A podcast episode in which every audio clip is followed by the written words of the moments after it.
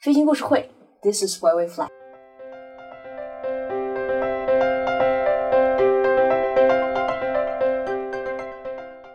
大家好，我是上官。只要你是航空相关人士，你一定听过杰普逊航图。杰普逊航图是一种航路地图，所有飞行员需要了解的，从出发地到目的地途中的任何信息，以及两地之间讨厌的障碍物，在航图上都有表示。作为目前全球使用的最广泛的航图资料，杰普逊航图可是飞行的好帮手。航图上的内容非常丰富，包含了使用简介、航图变更、航路、无线电设备、气象数据、代码、空中交通管制、路径规定、紧急情况、机场指南、终端区图、航路的修订单，还有修订记录等等等等。我们一直都在做航空文创产品。有飞友跟我说，什么时候出了航图的文创品，他将第一时间下单。航空圈外人可能意料不到，飞机竟然需要这种貌似过时的辅助手段。他们会想当然的认为，飞机在飞行途中只需要依靠卫星的一点点帮助，就能够轻松的由电脑导航。现在地面交通的自动驾驶都已经这么发达了，难道还得拿着航图去飞飞机吗？事情没有想象的那么简单。现在许多高性能的飞机的确如此，航空公司、飞机制造商、航电系统服务提供商也在努力合理的提升各种技术，给乘客更好的飞行体验。但是飞机的大小和复杂程度各式各样，即便是巨型喷气式客机，飞行员也得带着杰普逊航图或者其他的导航手册以及导航设备。如果飞行员在非洲或者是亚洲的部分地区，还有那些空中交通管制尚不是很发达的地区飞行时，心里还是会感到没底。好了，铺垫到这里，就该讲讲杰普逊航图是怎么来的了。要说到这个航图的故事，肯定离不开杰普逊。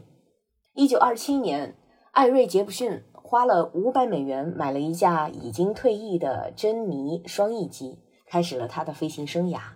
那时候的他可不是一个小心翼翼的人，他似乎天生就是一名飞行者。嗯，他小的时候会连续几个小时看老鹰在家乡的天空翱翔。上了飞机，学习了两个小时之后，他就开始独立飞行。不得不说，飞行先驱们的胆子很肥，行动力很强。随后，杰普逊就靠着所谓的巡回飞行表演谋生。他在城镇的上空表演低空飞行特技。看一次他的表演只需要付几美元，有时候他还会表演机翼行走，让观众们瞠目结舌。天啊，那时候可是太好玩了！他曾经是这么回忆到的。二十世纪初的时候，飞行似乎还是新生事物。奥威尔莱特还在跟别人讲述自己和哥哥是怎么把新鲜玩意儿弄上天的。没错，奥威尔莱特和他的哥哥威尔伯莱特正是传说中的莱特兄弟。也是被我插画师朋友称为“飞机兄弟”的两位，非常亲切。当时，奥威尔莱特作为美国航空管理局的局长，签发了杰弗逊的飞行执照，把他的丹麦名字拼错了，因此这本飞行执照作为纪念品之一，现在保存在丹佛机场以杰弗逊命名的航站楼里。在他美国西部的故土，人们都非常尊敬他。丹佛还有一座他的雕像。而西雅图的一个航空博物馆里头的飞行历史，则从达芬奇一直列到了艾瑞·杰布逊。继续杰布逊的人生故事，他从巡回飞行表演，后来转行做了航空邮政，生活变得更加中规中矩。如果说飞行是新鲜事物，那空中导航则是新上加新了。那时候的空中导航主要靠飞行员从驾驶舱一侧向外眺望。来辨认地形。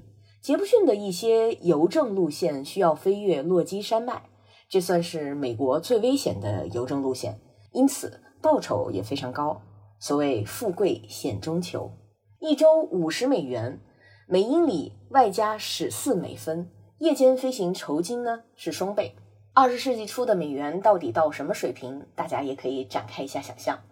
有时候逆风太过猛烈。装满邮件且驾驶舱敞开的小飞机只能艰难前行，有时候发动机还会突然停车，杰布逊不得不滑行下降，希望能够软着陆。有一年冬天，落基山脉的航路有四名邮政飞行员殉职。杰布逊开始仔细地记录地形，绝不要飞过北边的灯塔，他记录道，否则你会撞山。在这个交叉路口右转，沿着铁轨飞，诸如此类。起初记在口袋笔记本上面的零散条目，慢慢的变成了一本相当大的手册。杰布逊沿着油路开车旅行，并请教当地人，用这些信息进一步充实在空中所做的观察。他会爬到一座山上，或者是一个工厂的烟囱上，用测高仪检查飞机可以安全通过的最低高度。他记下了农民的电话，这样可以给他们打电话询问当地的天气情况。一九三三年，他发售了他的第一本《杰普逊飞行手册》。当时定价十美元，飞行员利用这本手册，不仅能够知道大约五十个机场的最佳降落方法，还能知道罗盘失灵的时候辨别方向的方法，甚至于在落地后寻找户外厕所怎么走。你要是有过长途驾车旅行的经历，你也肯定会明白，户外厕所是多么的重要。他在自家的地下室创立了杰弗逊公司。飞行间隙，与妻子一起兼职经营，生意越做越大。二战期间，盟国的空军使用了他的手册，对欧洲敌占区进行侦察的飞行员发现，杰弗逊关于沿着铁路线和河流飞行的提示，对于辨别地形特别管用。一九六一年，他卖掉了自己的公司。杰弗逊公司在二零零零年还被波音收购。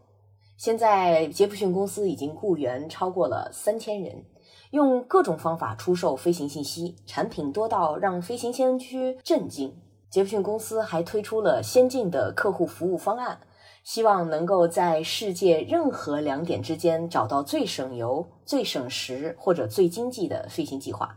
但是，杰弗逊航图仍然是公司最著名的产品。艾瑞·杰弗逊支持一切让飞行更加安全的东西。但他从来没有忘记当初绘制美国地形图的日子，开着那种驾驶舱敞开的老式飞机，感觉自己就像一只小鸟。你可以感觉到风在你的脸上，然后吹到驾驶杆和方向舵上。好了，杰弗逊航图的故事分享完了，感慨万千。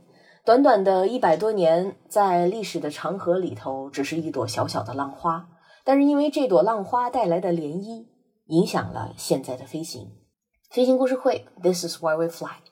这个故事是我在阅读《经济学人》的时候发现的，在《经济学人》刊登的文章上有进一步修改和创作。大家如果遇到了有趣的航空故事、飞行趣事，也欢迎大家分享给我们。感谢大家的收听。秋天到了，马上到了丰收的季节，愿返校的小朋友们好好学习，天天向上；而飞行员朋友们，大家越飞越高，越飞越远，起落平安。本期主播上官，剪辑方望，助理小小宇翔，实习世杰建明，推广郑倩。咱们下期节目再见，拜拜。